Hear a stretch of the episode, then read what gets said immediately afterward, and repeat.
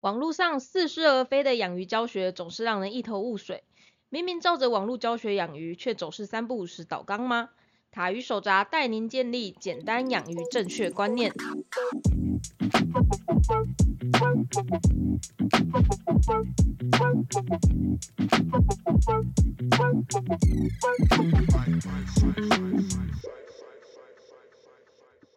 Hello，大家好，我是塔鱼手札的阿汪兽医师。Hello，大家好，我是塔鱼手札的水族造景师阿喵。哎呀，你不加气质了？大家已经把气我的气质印在心里了，我觉得我不用再宣传了。哦，好哦，那那欢迎大家来收听我们的水族大大，不 要不要听听，我们的阿喵的气质也不要听好了，我的气质要听啦 不用听啊，有感受就好了，你说吧。那我们这一集的话，就是来接续我们上一集，我们上一集的话跟大家讲了，就是。对我们来说，过滤器其实最重要的根本就不是那个培菌面积，嗯因为其实你只要鱼缸里面有一些造景啊，那其实你养的鱼又不是这么多，你又是挑战新手鱼的情况之下，坦白说，过滤器的培菌面积并不是这么重要，反而比较重要的会是过滤器的水流跟它收集脏污的能力。嗯，对，那既然这样子，我们就发现说，其实我们会希望新手缸它的最基础的搭配会是以造景为主嘛，嗯，那反而过滤器是其次的。对。那如果是造景的话，假如我希望我的造景同时适合鱼也适合细菌居住，可以让我嗯的鱼缸的水变得比较干净的情况之下的话，那阿喵你对于新手造景会有怎么样的建议吗？对于新手造景的话，希望就是简单的木头，诶，一到三根组在一起，然后再加一两颗石头。一到三个组在一起对新手来说有点太困难了吧？那你来找我。哎 接工商趁趁机工商是不是对，因为像我自己啊，我自己就是超级没有造景天分人，嗯对我来说就是两三根木头组在一起，我在陆地上摆一摆，觉得是这样，放到水里面它就不是这样，而且每次换水就撞到它一下，它又长得不一样。好啦，那就是你你你去找一根找一根有形状的木头，不要只是一条，等一下，我想知道什么叫有形状的木头，所有木头都有形状啊。它它有弯，它有弧度，嗯，对，像那种如果直接它可以弯成一个月亮形的话，你就可以把它做成，你就可以直接把它立起来，就像一块就像一个拱门一样。哦，就是它的形状是有一点点造型，它不会是直直的一条。对对。对对对，另外，我有一种木头我也很不喜欢了，就是那种它枝条超级无敌多的那一种。哦，不要选太细的，哦，不要选太细，粗一点的比较好，对，粗一点的会比较好。跟选男的一样。哎不是，我是说肌肉啦。哦，讨对厌，对，你不是也喜欢比较壮一点的吗？说清楚嘛。啊，所以说就是粗一点，要多粗啊？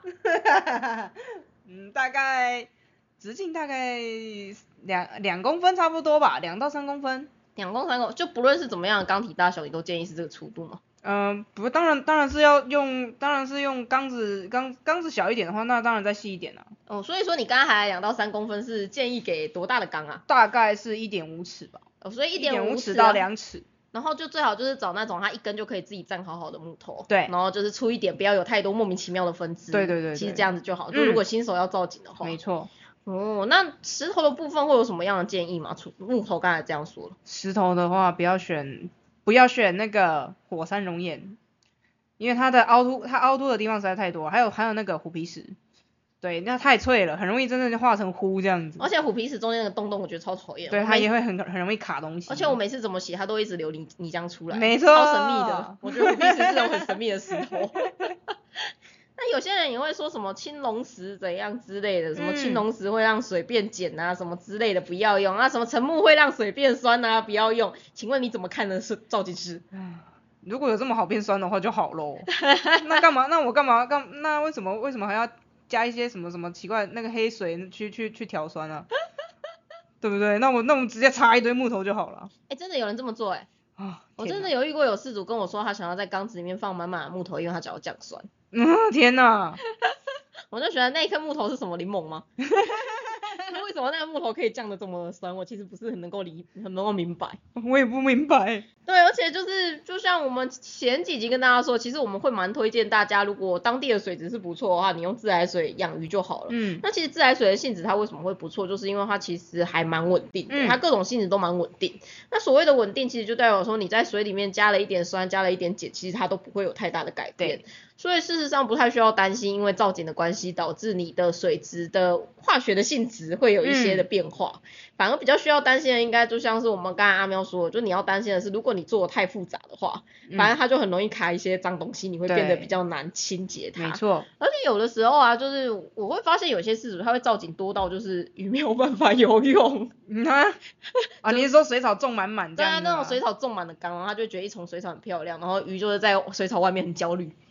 然后我跟他说：“你这个鱼的躲藏空间不够。”他说：“没有啊，我超多水草让它躲了。”我说：“呃我我我自己的话，我是不敢到那种就是荒郊野外那种充满草的地方的中间去。不舒服哎。对啊，就是感觉就是随时都会有人戳你痒痒，而且你也不知道中间有没有什么虫 之类的，你不会觉得就是那种感觉吗？嗯看我开始扭了。对，其实对鱼来说也是啊，就是那种你一丛就是超级无敌粗的那种，然后超级无敌密的那种水草，其实对鱼来说那也是一个不可知的黑森林。没错，对，它就是一个，你看起来好像帮他做了很多的家，没有没有，那是一个进不去的地方，然后有点像是鬼屋一般的存在真。的。那那除了石头跟木头以外啊，嗯，你还会推荐饲主种一些水草吗？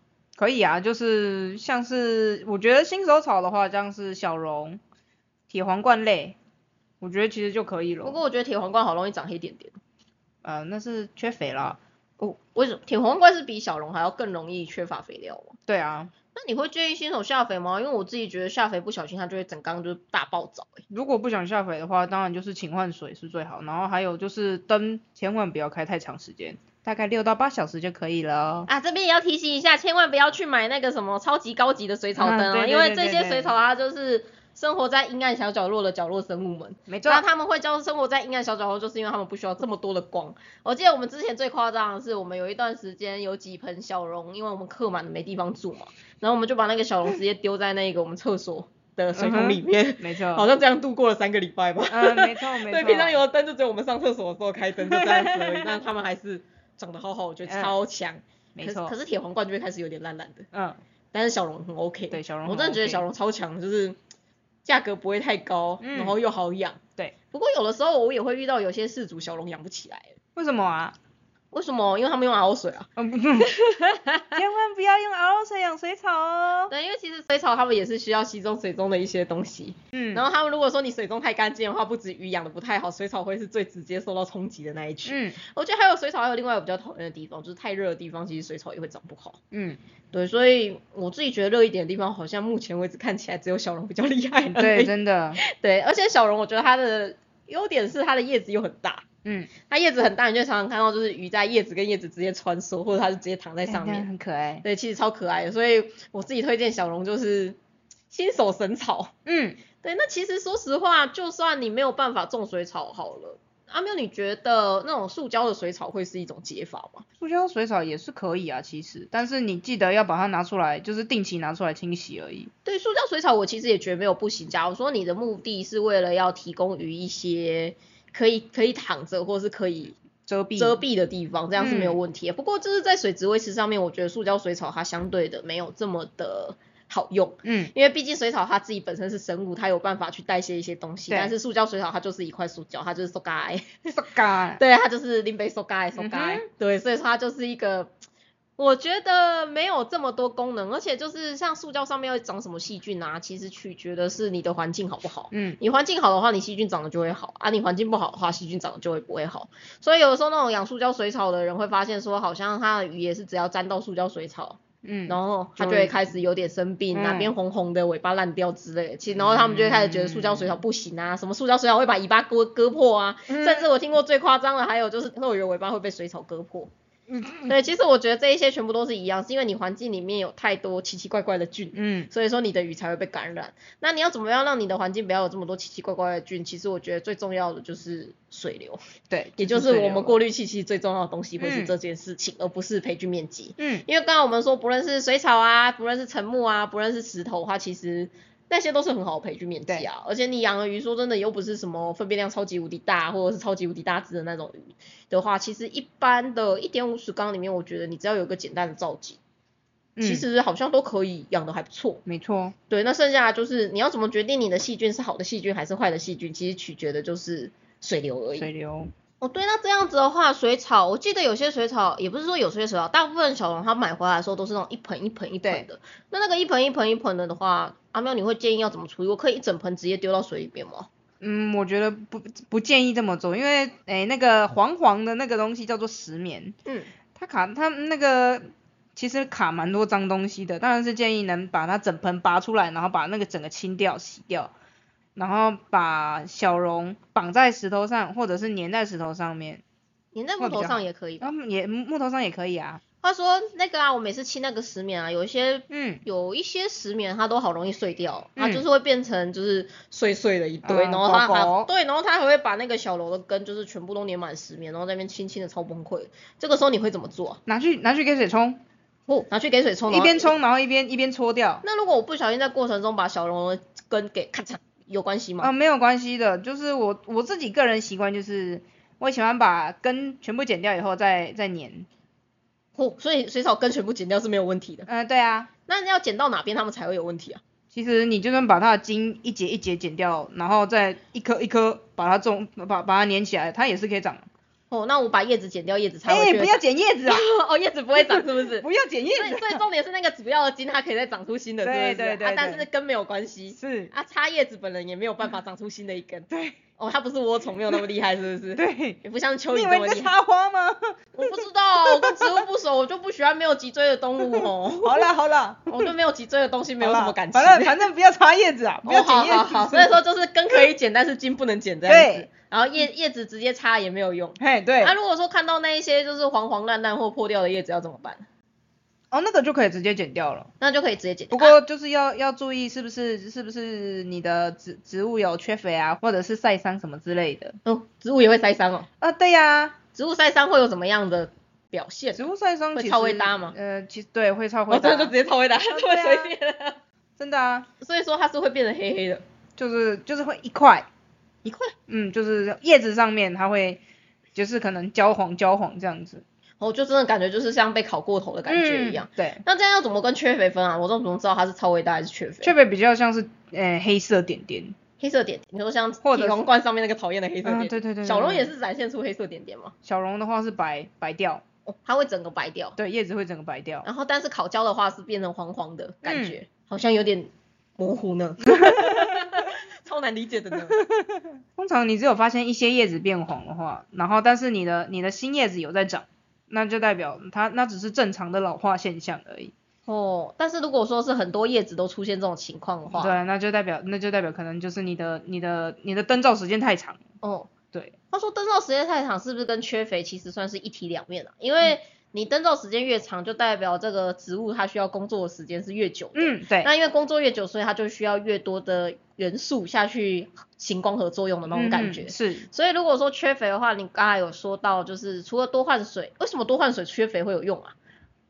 嗯啊，那你就把水中里水水中被它被水草吸收的那那个微量元素都都整个又换又换过一遍。所以其实就是在给自来水的情况之下，这样子才有用吧？是的，因为其实自来水里面除了我们知道那些比较大的，像什么钙离子、镁离子之外，还有很多很多其他的一些小小的元素。对，其实水草就是用那一些东西，对对吧？所以说你刚才说要多换水，其实会比较像是自来水的情况之下。嗯。但假如说它的水可能是来自于井水或是山泉水。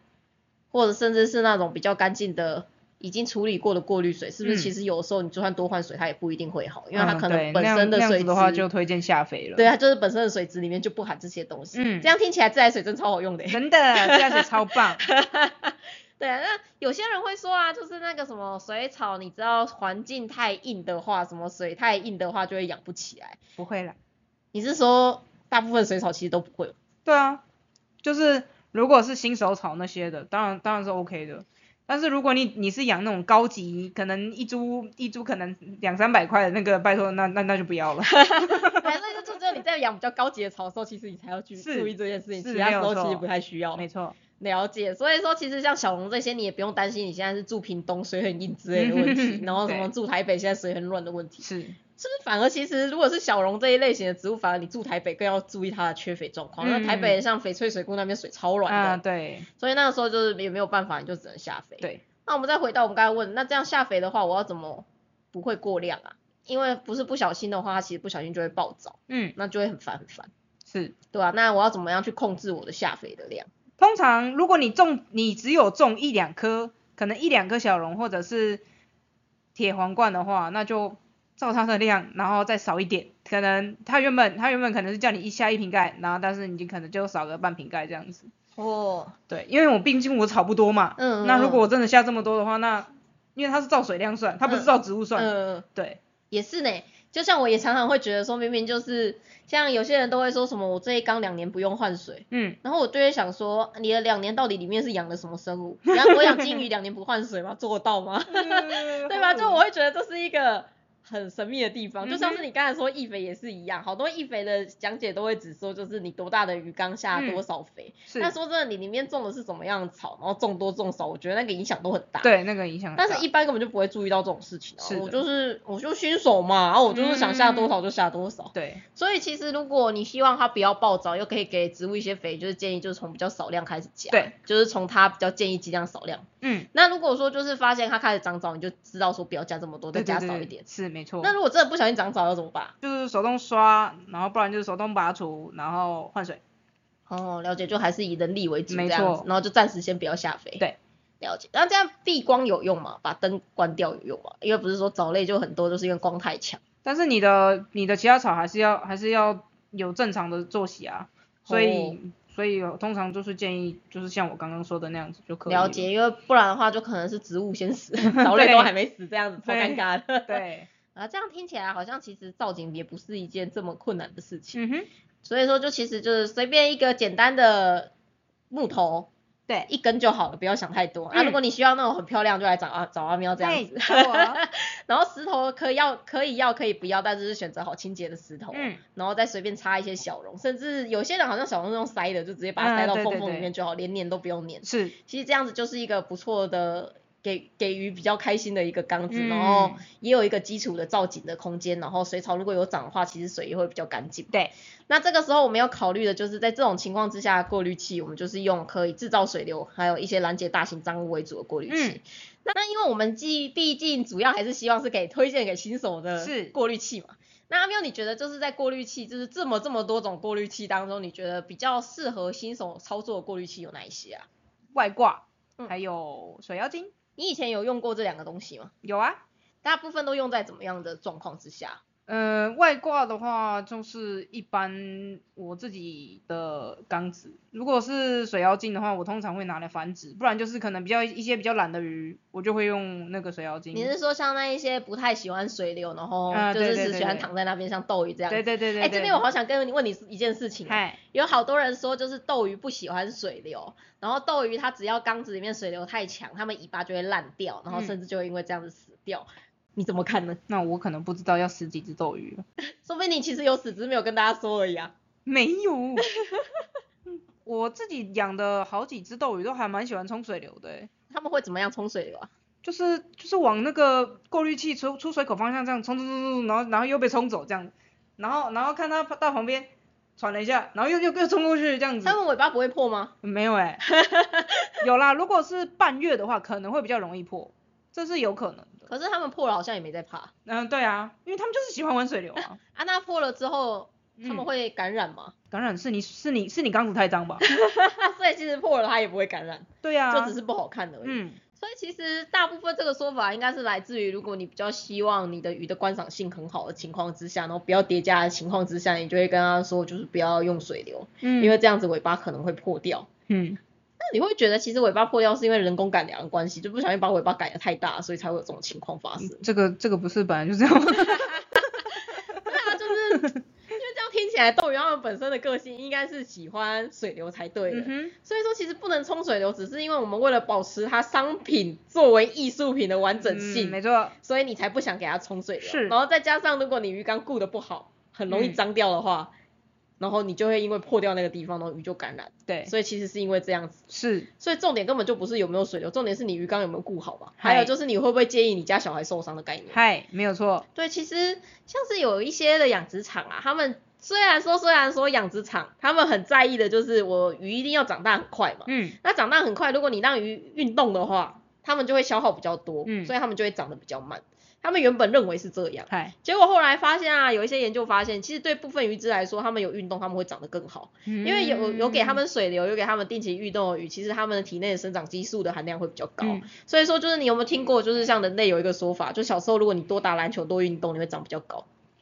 你应该有听过这个说法吧？有，对啊，对啊，对啊，其实鱼也有类似的概念哦。他们就是虽然说它运动的时候会耗费比较多的能量，嗯但是因为它有运动，所以它们其实生长出来最终的体体体型会是比较大的。嗯那反而你等到它就是那个正生长期过了以后，你再把它肥育，它其实最终的效果会是最好的。嗨，那其实对鱼来说也是这样，而且有运动的鱼其实比较不会生病。早知道就多打篮球。然后我是已经早就绝望，因为我爸跟我妈都很矮，所以说那就是基因本身就没有办法了，所以没有办法，我也是已经绝望很久了。我就不喜欢动嘛，我就跟斗鱼一样。我就懒。对，我就懒。对，所以说其实我觉得缸子里面有水流，它除了是过滤以外的功能，还有一部分它其实是可以让鱼稍稍微运动的。是，那其实说真的，有些人也会担心说啊，就我放造景之后鱼会擦伤，然后鱼会受伤，然后我就不想要我的鱼受伤，所以我就不想放造景。我觉得这跟我不想要我鱼尾巴破掉，所以我不想放水流是一样的概念欸你干脆房间里不要放床好了，你脚趾头会踢到。哎，那真的好痛哎！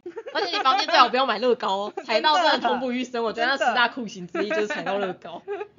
对，就是我会觉得，嗯，这个概念有点奇怪，就是难道你会因为怕小孩受伤，所以你就把锁在家里，然后不让出去玩吗？嗯，听起来好可怜。对啊，我觉得重点应该是你要制造一个他就算受伤之后，他也可以安心复原的环境吧，嗯就是他不会因为受伤然后他就感染这样嗯子。这才是最重要的，所以我会认为过滤器的存在，它其实也是这样，因为过滤器它就是可以让整个的环境是会变成一个比较健康、比较好的状况。嗯，然后这样子的话，你就算你的鱼真的不小心生病，它就真的白目，或是它就是刚好为人比较失败，然后就被其他鱼揍，然后被其他鱼咬的那种状况之下，它就只是单纯被咬而已，但它不会因此就感染，然后就死掉。嗯，对，所以我会觉得说，很多很多人会觉得说，造景会怎样怎样，造景会死啊，然后什么过滤会死啊，什么你的鱼会整个烂掉。我就想说，我靠，你在你到底在诅咒别人是不是？对，就是。你就觉得这种诅咒感觉好像诅咒别人生儿子没屁眼是一样的等级的那种感觉。对，重点是为什么？为什么你的鱼缸会脏到就是你的鱼只要有一点伤口它就败血症？真的，这好像到底怎么搞的？这很像那种中古世纪，就那个时候你只要跌倒一下，你可能这个人就没了那种那种概念。环境实在是太脏，那个年代抗生素还没发展出来，啊然后也还没有卫生系统，那个年代就你真的叠一下你就直接转身异世界的那种概念。哎，转身异世界听起来好像不错哎。对啊，但是你要知道，你异世界如果转身到更糟的异世界就惨了。啊那算了等下被当兽人怎么办？啊，那算了。是吧？是吧？对，所以我觉得其实过滤器。它真的就是看起来就是让水质变比较干净嘛。嗯，那其实，在选择上面来说，就我们新手，因为是新手要好操作，那我们推荐的其实就是外挂跟水妖精。是，不过我觉得水妖精呢，我有一点我不是很喜欢它，嗯，因为水妖精它毕竟是打气机驱动的。对。然后它打气机驱动的情况之下，它本身的水流我觉得就比较小。嗯，就会有点小。对，它就会有点小，然后就如果说你要用这个水流来带动整缸的水体循环的话，我会觉得它其实是稍微有点偏弱够。对，所以我会觉得，尤其是如果你环境里面又挡了一根木头或挡了一层草在那边，嗯它其实常常循环着循环着，它就你就发现就是水妖精循环的水永远都只有它周围大概一公分左右而已，其他地方就是也跟死水没什么两样。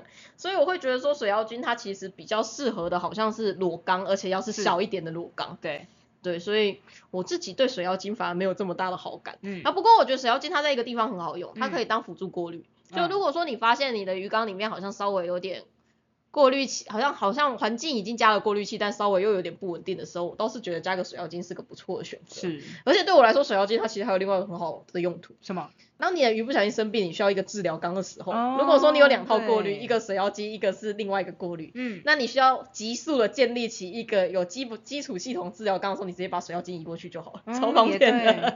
对，这是我觉得水妖精好的地方。嗯但我自己本人呐、我自己不是很推荐水妖精当主要的过滤。嗯，除非说就是你的缸子不是很大，然后又是裸缸的情况之下，我觉得就像是鱼苗育育幼的时候，我就觉得水妖精是一个不错的东西。嗯对因为其实小朋友你需要的就是一个比较干净的环境，那因为他们喂食量很大，你要常常换水，那这种情况之下你就不适合就是放太多的皂基。嗯，那因为小朋友他游泳的能力又很弱，对，所以说就是刚好这种缓缓的水流，然后缸子也不会太也不用太大，因为一公分的鱼对一公升的水嘛，嗯小朋友那个零点三公分哦。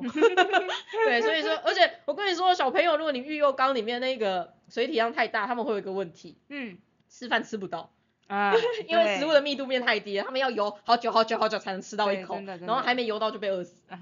对，所以说其实我们会建议就是养小朋友的鱼缸其实可以小一点点，那这种时候水妖精就很适合。嗯，但如果说你要养的是大朋友，或者就是已经是你的最终就是最漂亮的那个鱼缸的嗯状况之下，我自己觉得外挂会比较适合。是对，不过你会发现说啊，你只要去水族店里面问老板，他们就会跟你说外挂是垃圾。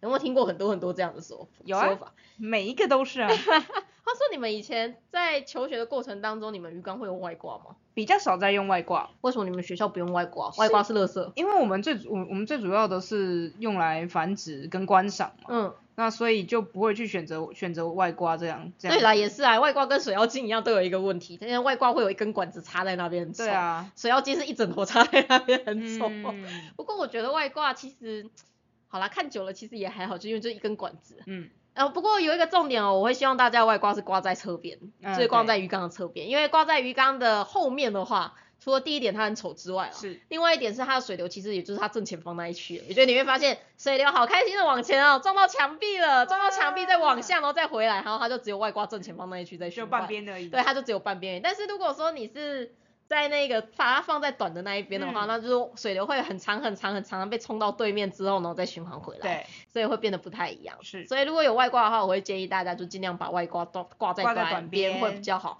但我觉得把外挂挂挂在短边之后，其实说真的，它对造景的影响就没有这么大了，嗯因为它其实就是你就等于说在一个非常角落的地方，你才会看到一根管子插在那边。嗯，对，不过为什么你觉得为什么就是一般的老板都会说外挂是垃圾啊？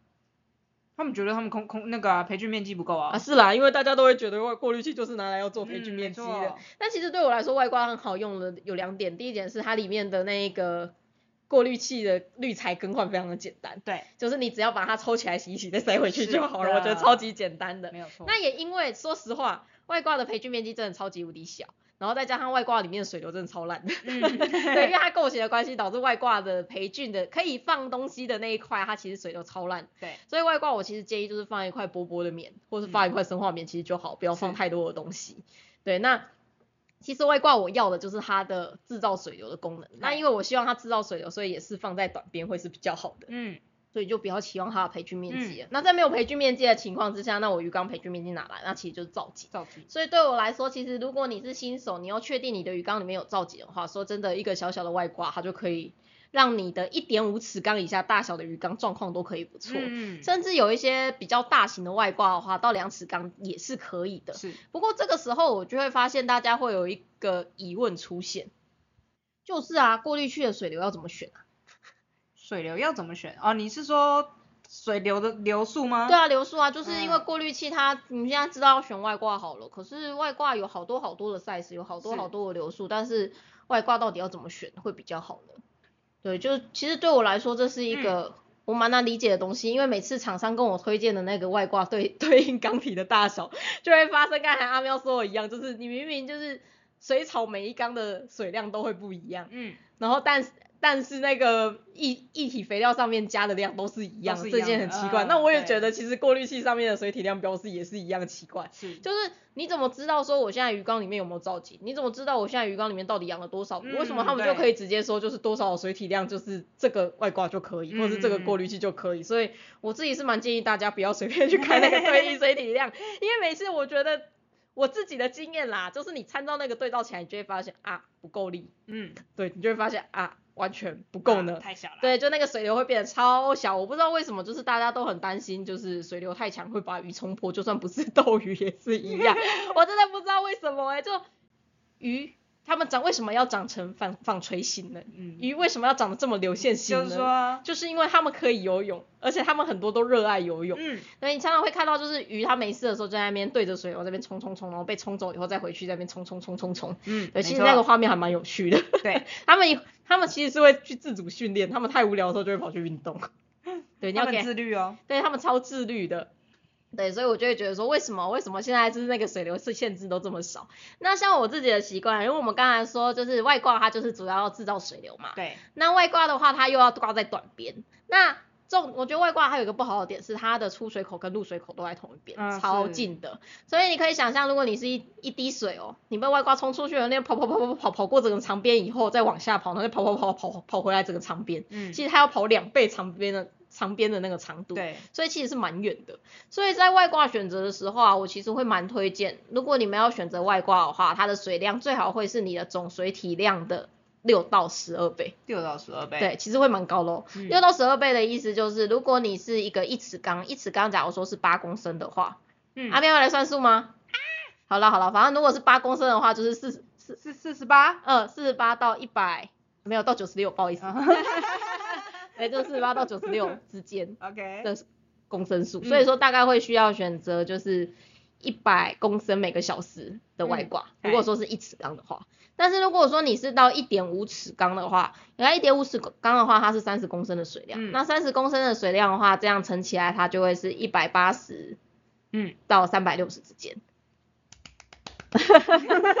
对，是的。那我会建议，就是因为外挂它其实是可以调调整水流大小的，所以说其实如果是外挂的话，我会建议你可以选偏大一点的，然后再把它调小。嗯，因为其实所有的过滤器啊，它们越运作，它们的马力会越来越小，越来越小。因为其实它们马达中间会卡脏东西，嗯所以所以我会建议，其实大部分的过滤器，你们使用一段时间以后，大概三个月左右都要拿起来清洁一次，不然它的马力其实是会越来越差的。对，要整个马达拿对，要整个马马达把它中心拿起来清一清，再把它塞回去。而且他们其实拆装，我觉得都不是太困难。嗨，但是就是一定要记得定点清洗，不然的话久了之后，它那个马力变小，你的鱼缸又要开始变糟糕，因为它的水流就是变弱了。对啊，所以说简单来说，就如果是小缸的话，我们就是推荐你没有造景又是比较小的缸，或者是你的鱼就是鱼苗而已，就是用水妖精。嗯，那如果说你是有造景的缸的话，那就是选择外挂，外挂但是它的前提就是你的缸子里面的造景要够，培菌面积要够。是，那问题就是在于说，很多人就会一直很担心说，就是但是我培菌面积不够啊，所有的大大都说培菌面积要很大，嗯，对，所有的大大都说啊，你这个培菌面积不够，我每次只要拿一点，就说、哦、你这个过滤器太小，培菌面积不够，鱼养不起来，他们永远都只会培菌面积不够这一件事情。到底有多大？对，哎，阿喵啊，你们以前，嗯，你们以前养水产养殖这种高密度养殖的时候，你们会用过滤器吗？或者这高高密度养殖一定要啊。那你们过滤器大概会是多大？那一池我们大概一池两吨，然嗯后、然后大概五六池，嗯，然后我们的过滤大概是一吨，是你们每一池都有一顿的过滤，还是五六池共用一个过滤？呃五六池共用一个啦，啊，这样子疾病不会互通哦，啊就啊、就一起死。对啊，真的只能真的就是真的就是这样哇，，不过这样算起来，五六池如果是两吨的话，就是你们十吨到十二吨的水会用掉大概一吨，用会用到大概一吨的过滤这样子。嗯所以就是说，大概在你们高密度养殖的情况之下，就大概是十分之一左右嗯的过滤其实就已经够了。嗯所以那这样子换算起来的话，就是，呃，你是一个一尺缸，就是十公升的水量的话，嗯其实你的过滤器，嗯呃，应该说你的过滤的总量，假如你是在高密度养殖的情况之下就是你是养那种水产养殖的高密度养殖的情况之下，你也只需要一公升的滤材就可以完整的过滤掉这件事情。嗯但假如说你的鱼缸里面又有造景，或者是你的鱼量并不是这么多的话，事实上也不需要到这么大。嗯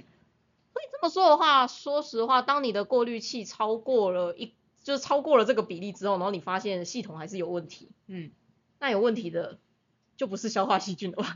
对，这样听起来有问题的就是其他事情。嗯嗯对，所以说，如果你发现你的鱼缸需要到很大很大很大的体积的过滤滤滤材才有办法撑起来的时候，你要去检查是你的过滤器到底设置是不是是正确的，或者是你的滤材的安排是不是正确的才对对，而不是就是一直的叠叠叠叠上去，一直的加加加，觉得一倍不够我就加两倍，两倍不够我就加三倍。你知道我看过最夸张的鱼缸是它的过滤器啊嗯，的培菌体积啊，是它鱼倍鱼缸的三倍哦。三倍，嗯，三倍，就是它的鱼缸只有十公升，但是它放过滤器的那个滤槽有三十公升，而且它里面是塞满了，我觉得超厉害的。哦，我有我有看过人家一一尺一个一个一尺缸，然后用大概三四公升的那个桶圆圆筒筒，然后前面再一个过那个前置桶，我想说哇，这到底在干嘛？对，很多人会觉得说我过滤器好像只要越大越好，嗯，越多越好，是，因为反正过滤器越多，我的鱼缸就越越干净。嗯，然后好像这样就不会出事。我跟各位讲，就是所有这种放很多 过滤器的，全部都出事了。真的，对，因为变成说你鱼缸里面其实会有太大量，就是在那边无所事事，不知道是谁的细菌在里面晃来晃去。因为细菌它其实就是一个很大很大集团嘛，那细菌它们其实就是你只要环境里面有一些地方可以培养细菌，它们一定会长出来的地方。不，那就那你就会发现说，当你鱼缸里面的滤材量超级超级无敌多的时候，它就会长出一大堆，就是跟你鱼缸的维持稳定度一点都不相关的细菌。对，对，然后这些细菌在乱乱长，你也不知道你的鱼缸到底会发生什么事情，它就是会变成一个很神秘的状态。对，然后你就会发现你的鱼好像怎么样都养的不太好，或者很容易暴毙、很容易死掉、很容易感染。对，那就是通常都是你的过滤器放的太多了。嗯，对，那我们再拉回来，就是当大大们都跟你说你的过滤器不够的时候，你到底要怎么样去确定说你的过滤器到底是不是够的就到底要怎么样去确认说，我现在过滤器的培菌面积到底是不是够，这样比较心安一点嘛？不然说是常常就说只有塔鱼在说是够的，是够的，那说不定真的是不够怎么办？就等下鱼死掉，然后在那边怪我这样子。，OK OK，对，就嗯，我会蛮建议像刚才阿喵说的那种造景缸啊，其实嗯里面有一些工具生物会比较好，嗯因为你不可能二十四小时的在那边待命清清理你的鱼缸。那所谓的工具生物，它其实主要就是可以帮你清除一些藻啊，或清除一些嗯膜啊，或是去把那一些鱼不小心吃掉、不小心掉嘴巴掉落的那些渣渣，把它吃干净，这对样子就可以了。我要补充一下，平面平面的那个藻类啊，可以用螺。然后，如果是立体藻类，像是这种丝状藻啊，可以用藻虾、大和藻虾或是米虾那种的。还有枪虾，最近也啊，蛮流行枪虾虾。，对对对，就是等于说你需要有一些工具生物帮去帮你维持就是造景缸的干净。那也记得哦这工具生物千万不要放太多哦，因为你放太多，你的工具生物会被饿死哦，他们也是要吃东西才能够过活的。没错。那你为了不要让这些工具生物饿死，然后丢了饲料，制造了太多的污染，这好像不是一件正常的事情吧？你毕竟是请人家来做工的哎、对 你为什么要让你的鱼缸越变越脏呢？这有点不太对哦。所以说工具生物的量要控制一下。那为什么我会提到工具生物呢？是因为工具生物里面的虾子啊，它们其实对于环境里面的氨氮非常敏感。嗯，对，所以说当你环境里面你真的培菌面积不够，系统不够稳定的时候，其实虾子放下去大概马上就嗝屁了。所以我们其实像我们平常在开缸的时候，我都会建议饲主说，你先把你的水草跟你的造景，然后跟你的过滤器还有你的灯，全部都让它正常运作了大概三四天，然后你确定你的水草都正常没事，然后它有在好好的生长，也没有烂掉的情况之下，就可以开始放虾。嗯你就放了一点点虾，让它们开始进去维草维持你的水草的健康。那其实这个时候放虾还有一个目的哦，这个时候放虾的话，就是当你系统不稳定的时候，虾就会嗝屁。嗯，对，而且虾还可以在环境里面制造出一些的污染物，然后让你的系统可以更加的稳健。因为系统其实它是会，它是会需要一点时间，慢慢的去习惯这个环境的。因为我们一直在说的系统、系统、系统啊，它本质其实是细菌啊。嗯那细菌它们也是生物，它们也需要时间，就是跟环境做一些调试，它不是这么快就可以上工的。那我会认为说，这个时候放虾子刚好就是可以让细菌适应，而且你还可以顺便用虾子来检测一下你的环境里面有没有毒素。没脊椎没人权。对，没有脊椎没有人权，对，所以不会啊，我现在觉得就是鱼有脊椎它也没什么人权，就像是其他动物都都都不行的事情，但在鱼身上就可以。啊你自己想想看哦，如果说你把放在鱼身上这件事情用到狗猫身上的话，你会发现这是一件如多么如如此残忍的事对，你会发现它是一件如如此的残忍、如此的令人发指的事情。你想一下哦，如果说有一个饲主跟你说，我的兴趣，我就是想要收集全世界的各种品种的狗，收集回来再放在一整个房间里面，死了就算了。反正我曾经有养过这种狗，我就觉得我自己养狗超厉害。哇哦，如果有一个饲主这样子说，他会不会被延上？他绝对会被延上，他一定会被诅咒他诅咒他祖宗十八代不不得超生那种等级的真延上。但是这件事情在鱼身上超常发生的，很多人就是会说我就是要收集世界各地的鱼，然后养不起来就算了，反正我有收集到就好，我有养过就好了。天哪，他也该被延上。对啊，但是你就会发现，就是鱼虽然有脊椎，但是它的待遇跟狗狗猫完全就是完全两个不同的世界。嗯然后你再想想看，如果说有一个人养猫，然后他都会跟你说，不用啊，我就把它养在一个空房间里面就好了，反正它还活着，它会吃饭，它会尿尿，它会上厕所就好了，我就把它养在空房间，然后你也不陪它玩，然后你也不给它猫抓板，然后你也不给它跳来跳去的地方，它就是一个空房间。猫猫这么可爱，你怎么可以这样？对啊，但是鱼不就常常养裸缸，不就这个意思吗？啊你就是是只有给它吃饭而已啊，啊帮它换水，然后你就会觉得说，嗯，我已经把它养得很好，它也活着哎、就大家对于鱼的生活品质的要求，就是它活着它会游这样子，但是对于狗猫的要求，就是我希望它快乐，我希望它开心，我觉得它很可爱。嗯对，所以说我觉得虽然说没有脊椎的虾子本身没有人权，但我觉得鱼其实也没有也没有什么人权 对，我觉得鱼它没有受到它该有的保护，你知道吗？我觉得是首先大家要先把鱼当做一条一条动物，把它当做一条生命。大部分时候你不会觉得鱼比较像是装饰品嘛？也对了，就是那种我常常会。我常常会想说那一种就是什么说什么就是一两年不用换水缸，我想说对啊你不用换水，因为你换了鱼啊，嗯，对，真的，对吧？就是或者有人跟你说我这一缸养了五年，然后里面的鱼每次去都不一样，对啊，他他养了五年啊，但是里面的鱼是换的啊，但是对他们你不会觉得就是鱼换了十几批，但是我从来没有换过水。对啊对啊对啊对啊对啊，你不会觉得这种感觉吗？就是养鱼一三五七，你有听过吗？那是什么？就是七天换一次鱼啊。对，我们再回来，所以说其实那个时候开缸一开始的养虾，其实有一部分真的就是为了侦测水质不错。嗯那如果你发现你的虾其实已经可以在你不换水的情况之下，在你的鱼缸里面待待超过一个礼拜以上，说真的，这个时候水中的那一些有毒的物质就已经变得很少很少了。嗯那所以你只要你鱼缸里面的虾都是健康，都是正常，你就不用不太需要去担心你的消化细菌是不稳定的。嗯，而且我觉得消化细菌它是一个很厉害的东西哦。虽然说一开始我们要召唤消化细菌可能会需要一连串的仪式，就是它的召唤整个流程大概会需要，如果是淡水啦。大概两到两个礼拜到四个礼拜左左右哎啊，如果是海水会比较久，大概一个月到三个月左右。嗯但是反正你只要召唤成功以后，它到你的到你的缸子里面来，对，它已经降临之后，它其实不太会不见，它就会一直存在那边稳定的工作。嗯所以事实上，我会觉得大部分开缸之后，我都不太会去测安这个东西，因为它其实稳定就是稳定的，除非你三不五时就是脑抽在里面加一些药物之类的，嗯对，或是三不五时没事就是把那个缸子里面的皂基拿去煮之类的，对，就你只要不要做这件事情，其实他们是不会不见的。我真的有遇过事主，他是跟我说他觉得鱼缸很脏，然后他每个礼拜都把他鱼缸里面所有东西拿去消毒、欸，我觉得超可怕的。对，大家要记得哦，你知道吗？就算你身为一个人类啊，在微生物学家里面，你根本不是人类，你只是一坨细菌的聚集体。为什么这么说呢？因为你的总体重里面，其实如果你用细胞数来算的话，你的细胞有九十趴的细胞都是细菌的细胞哦。如果你用 DNA 来算的话，你身体里面有九十九点九趴的 DNA 都是细菌的 DNA 哦，所以你根本不是一个人，你只是细菌的载体而已。这好哲学哦。对你只是细菌的载体而已。那所有的生物都是这样子的，所有的生物在没有细菌的状况之下是存活不下去的。嗨，我们的体表都有细菌，我们的肠道里面都有细菌。有没有听过什么肠道益生菌啊之类的？嗯嗯嗯为什么我们需要有肠道益生菌呢？是因为我们希望我们肠道里面那些细菌都是好人。是，那他是好人的话，你就会过得比较好。你知道，如果当你的细菌开始作乱的时候，会发生什么事情吗？你会变胖。嗯老塞。没有，你会变胖。你知道有人发 分析过，就胖子跟瘦子体内的细菌啊，其实就是基础的菌虫就是不一样的。啊，真的吗？对，你知道胖子菌是怎么回事？胖子菌它就是有大爱的细菌，这只细菌呢，它帮你把食物分解以后，它会供上供品给那个肠道细胞，说请吃吧，我吃不了这么多，这些都给你了，请让我我会乖乖的付房租，请让我在这边住下吧。对，然后你就变胖。那瘦子菌体内的细菌是怎么样？瘦子菌是我的都我的，我都要当一只细菌就好，我不要分给你，我不要。所以说你吃了多少东西都不会胖。OK。所以其实你为什么会变胖，你为什么会变瘦，有一部分除了你自己的问题，还有你爸妈的基因以外，还有另外一部分可能是细菌的问题、哦，哦。好的，对，所以说拜托你们乖一点好吗？你说拜托他们自私一点好吗？对，这样就会变瘦。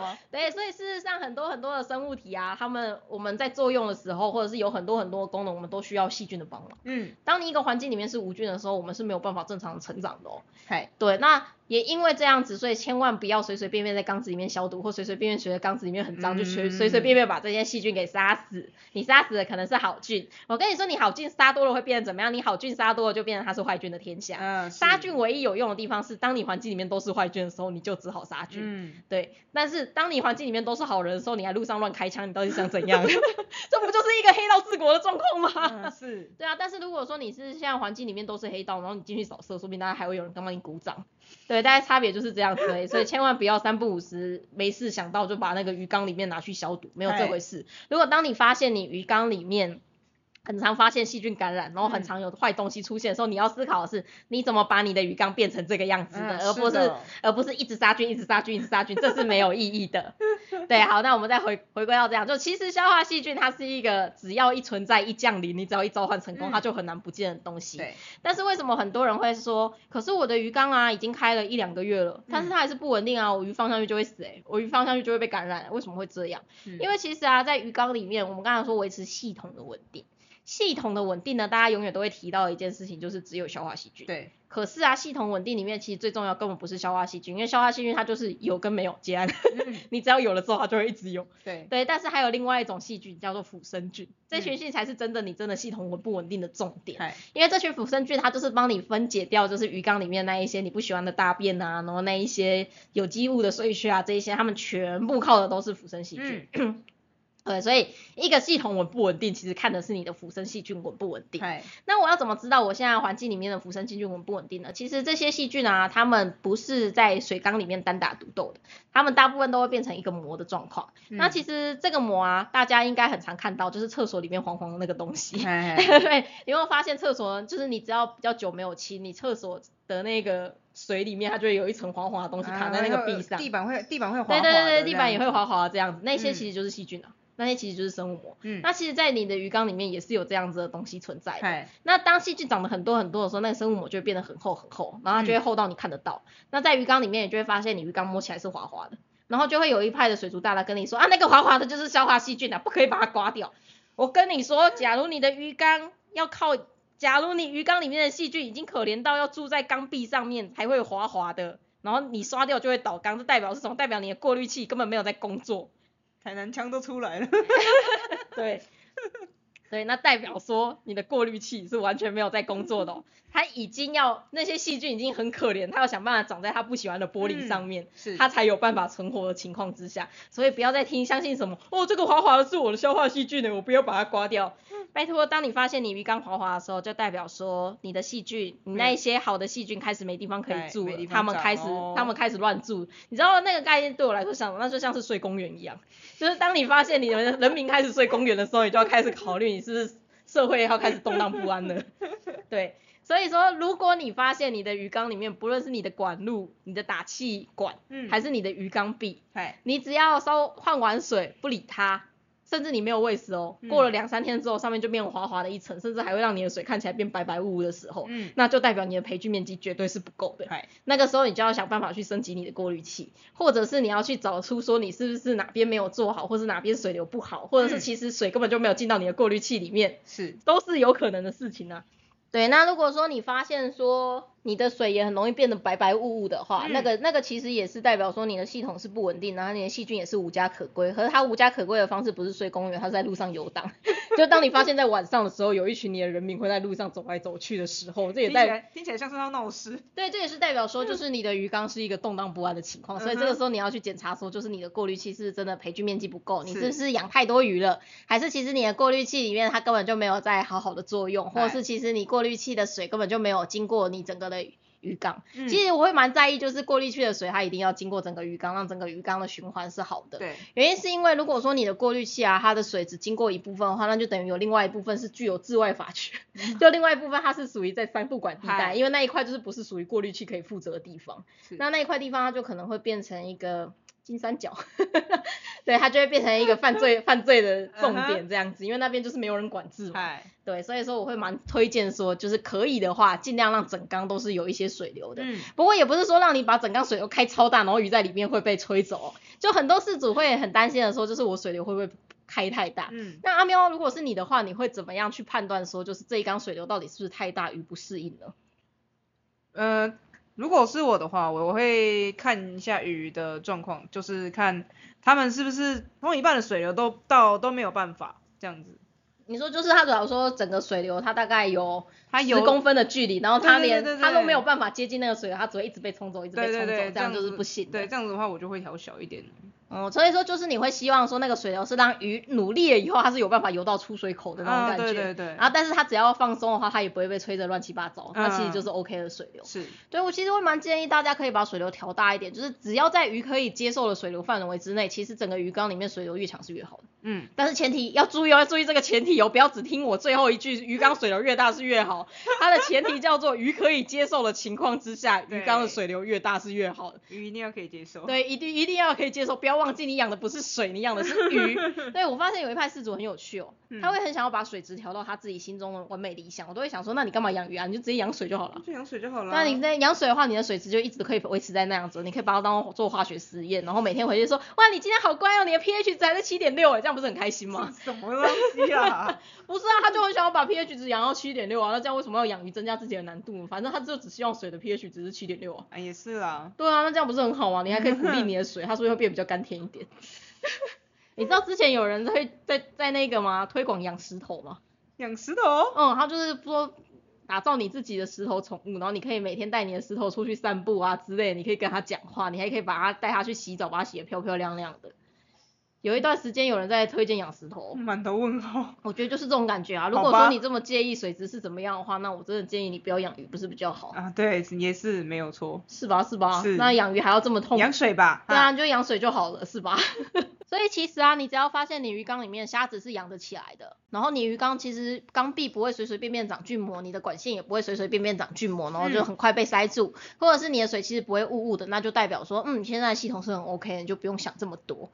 那当然说最直接、最科学的方式，你就是直接去买那个氨氮的试剂回来侦测就好了。但那毕竟是一笔开销，如果大家不想花的话，那就是让可怜的虾子去挡沙这样子。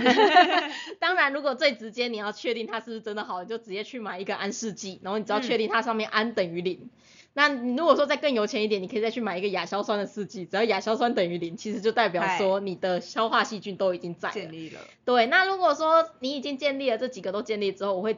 比较建议大家侦测的其实是硝酸，就是 NO 三这个东西。嗯，NO 三这个东西的话，它当你发现你鱼缸里面的 NO 三啊，最近莫名其妙的不像是以前一样这么低，就慢慢的变高的话，那也是代表说你的过滤器有些地方出问题了，或者是你的滤材有些地方出问题。对，我会建议大家的鱼缸里面 NO 三哦，在你一个礼拜不换水的情况之下。最好是在二十 ppm 以下，嗯，如果它随随便便都会超过二十 ppm 的话，请检讨自己，那个就是有问题的状况，就代表说有些地方要改变的。不过这个我会觉得是比较高阶的操作啊，如果说是新手的话。假如你是新手，而且你乖乖的只用水妖精跟外挂的话，其实我觉得不太需要担心 NO 三的问题，你就是顺着养就对了。对。但是如果说你用到的是比较高级的过滤器，就那些可以培养很多很多滤材的过滤器，或者是你养的密度是比较高，你的造景是比较复杂的时候，我觉得蛮推荐要测测看 NO 三。所以说新手要不要备有水质检测试剂嘛？我倒是觉得不一定。但是当你想要掉入这个坑里面更深，你想要花更多钱在这一块的时候，我就会蛮建议要用水质试剂去检测的。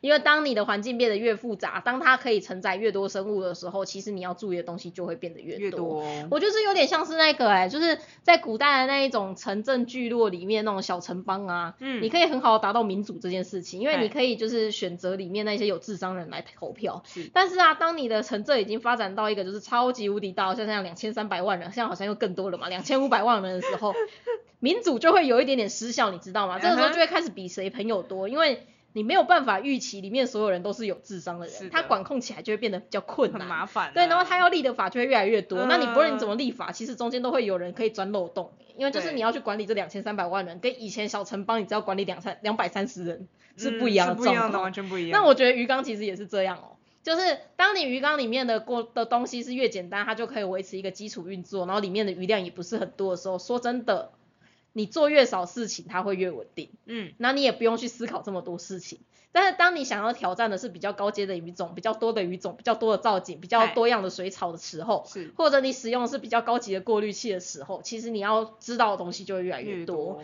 对，所以我其实会蛮推荐新手，你们就先从简单的开始，就像刚才前面阿喵说的，就是简单的造景，然后再搭配适量的鱼，然后再搭配一个简单的，如果你是小缸的话，你可以用水妖精；如果你是大缸的话，可以用外挂。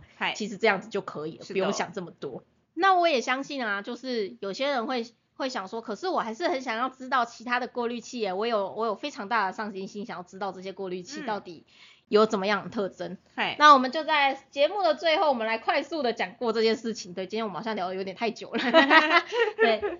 像是呃新手会比较常想要用的，应该就是神器圆筒吧。对，因为你只要去稍微做功课，你就会发现大家跟你说用圆筒啊，圆筒超强的，用圆筒啊，圆筒是最好的过滤器之类的。然后你就会发现圆筒有点贵。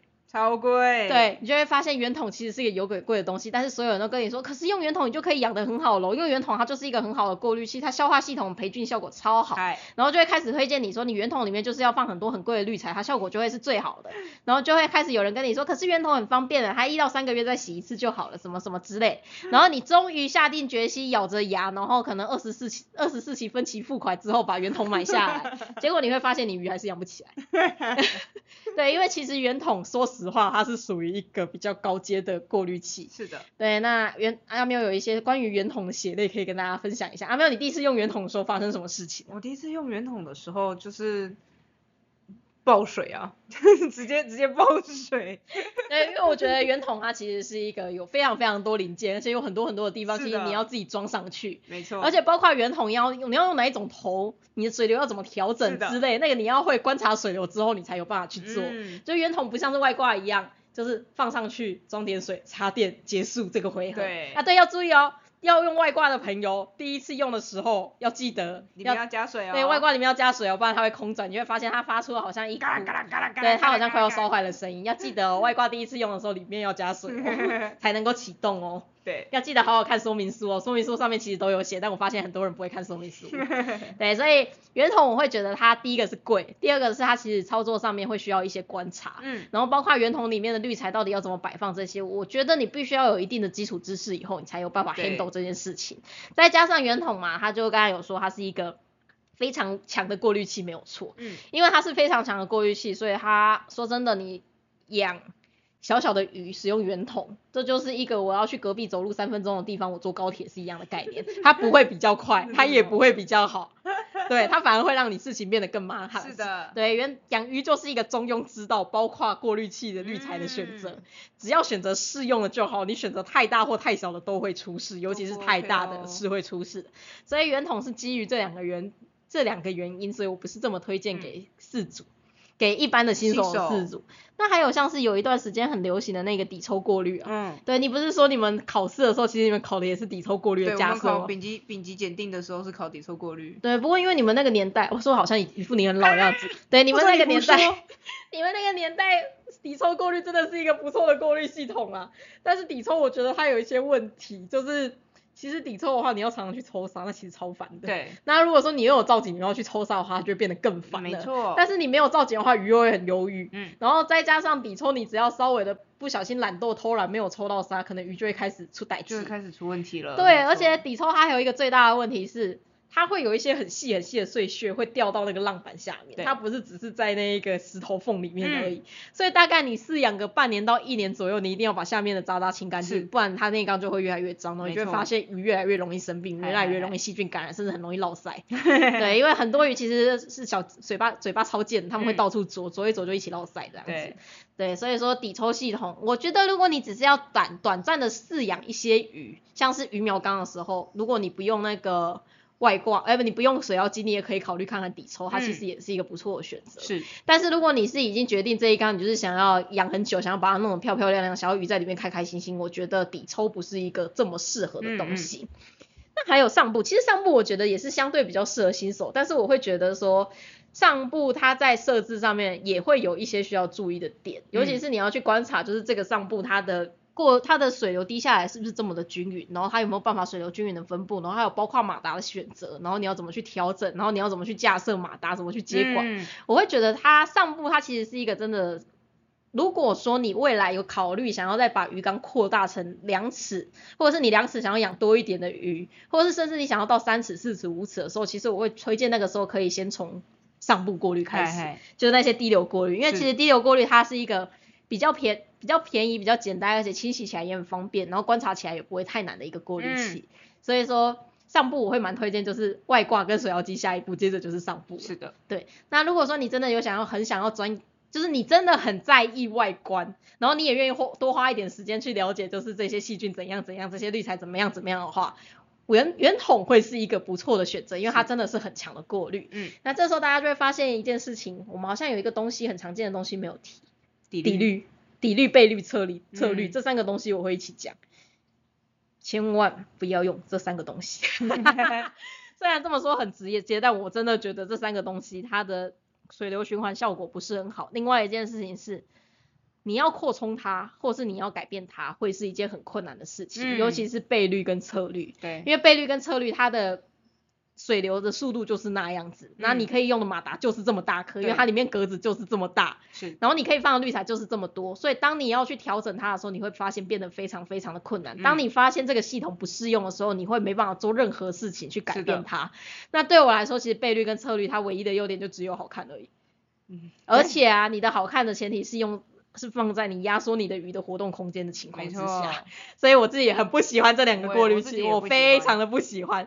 对，你要说我偏心也好，你要说我主观也好，但我真的非常不喜欢这嗯两个。我觉得用这两个，我真的宁愿用外挂，你知道吗？没错，你用这两个，我宁愿用一个东西，它是一个神器，它叫吸肯外挂。嗯嗯，因为吸肯外挂它缺点就是贵，但它的优点就是它其实跟圆筒一样好用，而且它很好清。对，所以我自己是非常非常喜欢吸肯外挂，它只是缺点就是它很贵，它真的很贵，这个没有什么好说的。对，对，但是当你有一点点钱钱的时候，我其实觉得吸肯外挂也是一个很适合新手的过滤器。是的，对，但是它就是需要钱。对，对，那如果大家有兴趣的话，也可以到塔鱼的粉砖去看看一下西肯外挂的介绍。嗨，对，其实我们里面有珍贵西肯外挂写了一整篇的评论，就是它的优点跟它的缺点有什么。嗨嗨那它真的是很好养，但是它不能养在那种粪便量太大的鱼。对，粪便量太大的鱼，我就建议直接跳那个外那个上部过过滤。对，所以说如果说新手想要脱离外挂跟水妖精时期，然后没有钱的话就用上部，有钱的话可以考虑看看嗯哼吸肯。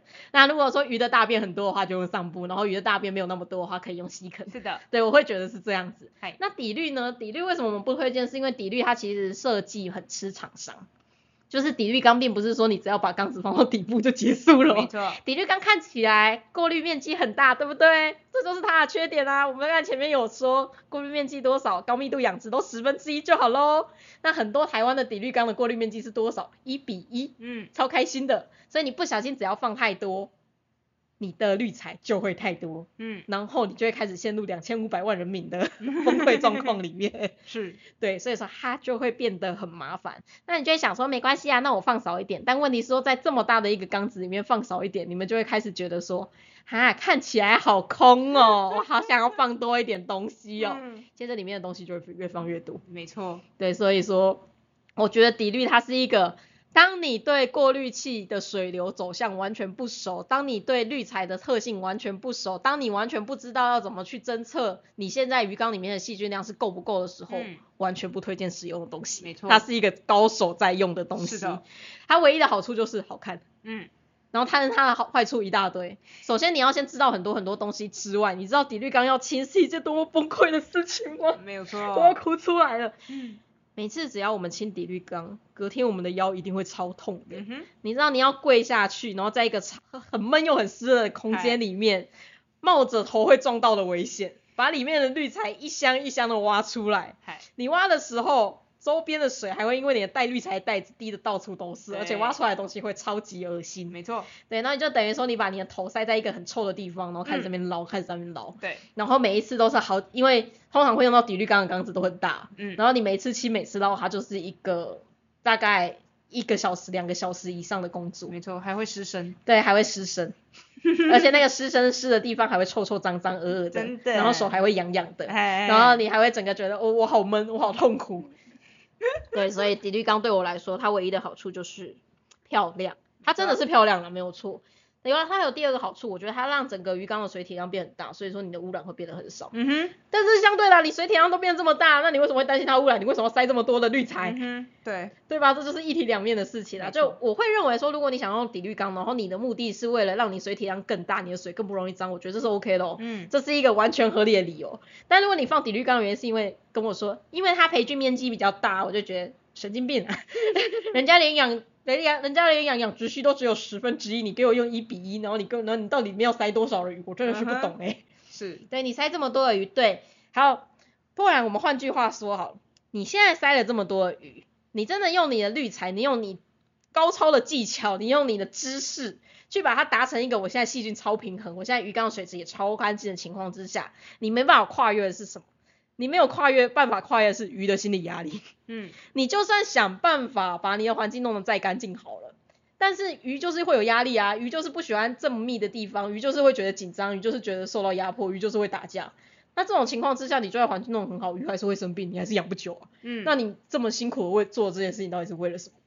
我相信大家养鱼的目的应该都是希望鱼可以养的久久、是健健康康的吧。没有错。对啊，那我为什么要去挑战这种就是鱼的极限，然后挑战自己的技术？嗯，你要挑战技术的话，我蛮推荐你可以加入我们水产养殖的行列哦啊。水产养殖你可以养的越密，你可以把它养的越好。我跟你说，大家超爱你，你会是一个产值超级高的人类，大家会超爱你，对吧？对吧？你们追求的不就是这个吗？我可以在高密度之内让我的鱼长得最快、长得最好，我可以出货量最多，是的，对吧？所以这样子的人才，你们应该要把它纳入你们养殖系的培育中。对，殖水产养殖系欢迎你哦。哦。如果说你想要养的是水族的话，拜托不要做这种事情好吗？我们的重点是要让鱼开开心心的。那要鱼儿开开心心的话，就是低密度养殖，有造景。那在这种情况之下，为什么要这么大的培育面积呢？是不必要的哦。所以新手没事，而且底浴缸也超贵，底浴缸超级无无敌贵，底浴缸对应该是所有里面最贵的，没错，因为它包括那个柜子都要一起做。嗯，而且你还要考虑你要不要未来要不要扩增什么东西。假如你底浴缸做好，结果你未来要放冷水机，那就会是一个很尴尬的事情。没错。对，你一开始就要把所有事情都想好。嗨，而且那个缸，那个有时候柜子做的太烂久了，还会发霉，还会烂掉，你啊还要整缸撤掉，超可怕某天你就会发现空隆隆就啪，啊对，那就会是一个我靠的那种状况。对，所以就是底浴缸，拜托新手不要没事去碰它。嗯，新手我们真的推荐的就只有外外挂挂跟水妖精精。那如果你有比较有钱一点，或者你想要进阶一点的话，那接着就是吸坑外挂。嗯，或者是上部过滤，而且要是低流的那一种，不要每次在那边防底滤。有没有发现我们超讨厌底滤，连防底滤都不要有？对，对，那如果说你真的有心想要学的很多，你就是想要来一个非常优雅的 养鱼，然后你就是希望你的鱼缸漂漂亮亮，那个时候拜托大家一定要花一点心力去学一下，就是过滤器跟滤材嗯它们之间的关系，还有要怎么样配置，要怎么样去监测水池。你会花的钱会越多，你花的时间会比较多，那你要花更多的精力去了解这些知识。嗨，当你有这些知识的时候，你要用你要用圆筒是没有问题的，你要用底滤也是没有问题的是，但是那就会是比较后阶后期的东西。嗯，所以有没有发现说，其实我们并没有说什么样的过滤器是好，怎么样过滤器是不好，除了倍率跟车率以外。对，这两个东西我真的很讨厌，没有办法。是，对，因为其实所有的过滤器，他们都有他们该在该在的环境，那他们都有他们的优点跟缺点，没有说怎么样是好，怎么样是坏，就只是差在你会不会用而已。所以事实上不用想这么多，也不用听人家说什么哪一个过滤器一定是超强，的过滤器一定是最好，没有没有所谓超强最好的过滤器，只有适不适合而已。那最后还要提醒大家一件事情哦，不要以为你过滤器设好了，前面几个月鱼缸很干净，事情就结束了，没有这回事。所有的造景、所有的过滤器都需要维护，你都要定期的去清洁它。如果你有管线的地方，你们都要定期的把管线清干净，不然的话，管线里面会长很多东西，那些东西会让你的马达很辛苦，它就会更早坏掉，而且嗯水流量还会变得很小。是，那如果说是马达的话，也会建议要定期的清洁。那造景的话，你们也要定期的把造景拿起来，把下面的东西吸一吸，甚至偶尔把造景珍珠拿起来去水底下冲一冲都好冲。但是千万不要给我用很强烈的方式去消毒，没有必要。那上面都是你的好剧，你为什么要把你辛辛苦苦培养出来的国民全部杀掉再重来一次？不要做这种非常挪亚方舟的事情。而且挪亚方舟，上帝还做了什么？他还让每一种物种都留了一对。嗯，你做的事情是连那艘船你一直把它集成了，你懂吗？你就等于是一个 a new world，这是 a new world。对，它是一个完全全新的世界，它就是开始重新开嘎。你治好所有的细菌都得来不易，你召唤消化细菌就至少需要好几个礼拜。嗯你为什么要让你辛辛苦苦召唤来的那一些稳定的好菌一起死灭掉？是就只是因为你觉得它很脏。嗯，对，这是一种种族歧视，并不是所有的细菌都是脏的，对，很多细菌都是好的。没错，为什么你要补充肠道好菌？因为它是好的啊。嗯那你为什么不会因为说哦它是细菌，它好脏，我会把它杀死？先把那个肠道好菌拿去煮过以后，然后再拿去吃，这样子，嗯对吧？是，所以没有必要做到这样子，拜托。所有的生物都是跟微生物共存的，嗯，没有微生物是没有我们的。不要忘记，你身负你身体里面的细胞有百分之九十是细菌，只有百分之十是你自己的。对，千万不要把细菌赶尽杀绝。那你要怎么让你的鱼缸好好的活着？他们靠的也是细菌。嗨，当你鱼缸一切都稳定的时候，麻烦不要随便去杀人，因为你杀到只会是好人而已。当你鱼缸里面充满了坏菌的时候，你要想的是你怎么把你的国家治理成这样子的，而不是一直去枪杀那些坏人就有用，好吗？对，没错，对，枪杀坏人可以解决一一时的事情，但是他总有一天坏人还是会卷土重来的。是的，到那个时候，你就会得到一个枪炮，就是无无敌，就是枪防防枪防炮，然后那个百毒不侵的坏人，那个时候就真的就只能倒缸了。嗯那就惨了，对，是的，所以千万不要这么做。那以上就是我们这一集的水族大大不要听的内容。这一集好像稍微的有点长，有点不止有点长，而且我觉得内容稍微的有点无聊。不过希望可以帮助大家，就是做一些开新开缸时候选择的。嗯，算是什么指南吗？对 对，那如果说大家想要更了解这一些细菌到底发生了什么事情，然后想要更了解就是各种过滤器的优缺点的话，欢迎大家可以来我们的官网，我们新手村的文章跟我们的水族招式学习器的文章，其实里面都有在更深入的提到这一些事情。那如果说连看完以后都看不太懂的话，也可以就来私讯我们，就可以透过我们的官方 line 或是透过我们的 Facebook 来私讯我们，就是小编可以帮你做相关的解答。那我们今天就到此告辞到一个段落，那我们下一集要聊个什么比较好呢？不知道哎，欢迎大家在下面留言啊。说不定不小心下一集它就直接出现了。没错，好的，我是塔鱼手札的兽医师阿汪，我是塔鱼手札的水族造你是阿喵，那我们就下个礼拜见喽，大家拜大家拜拜。Bye.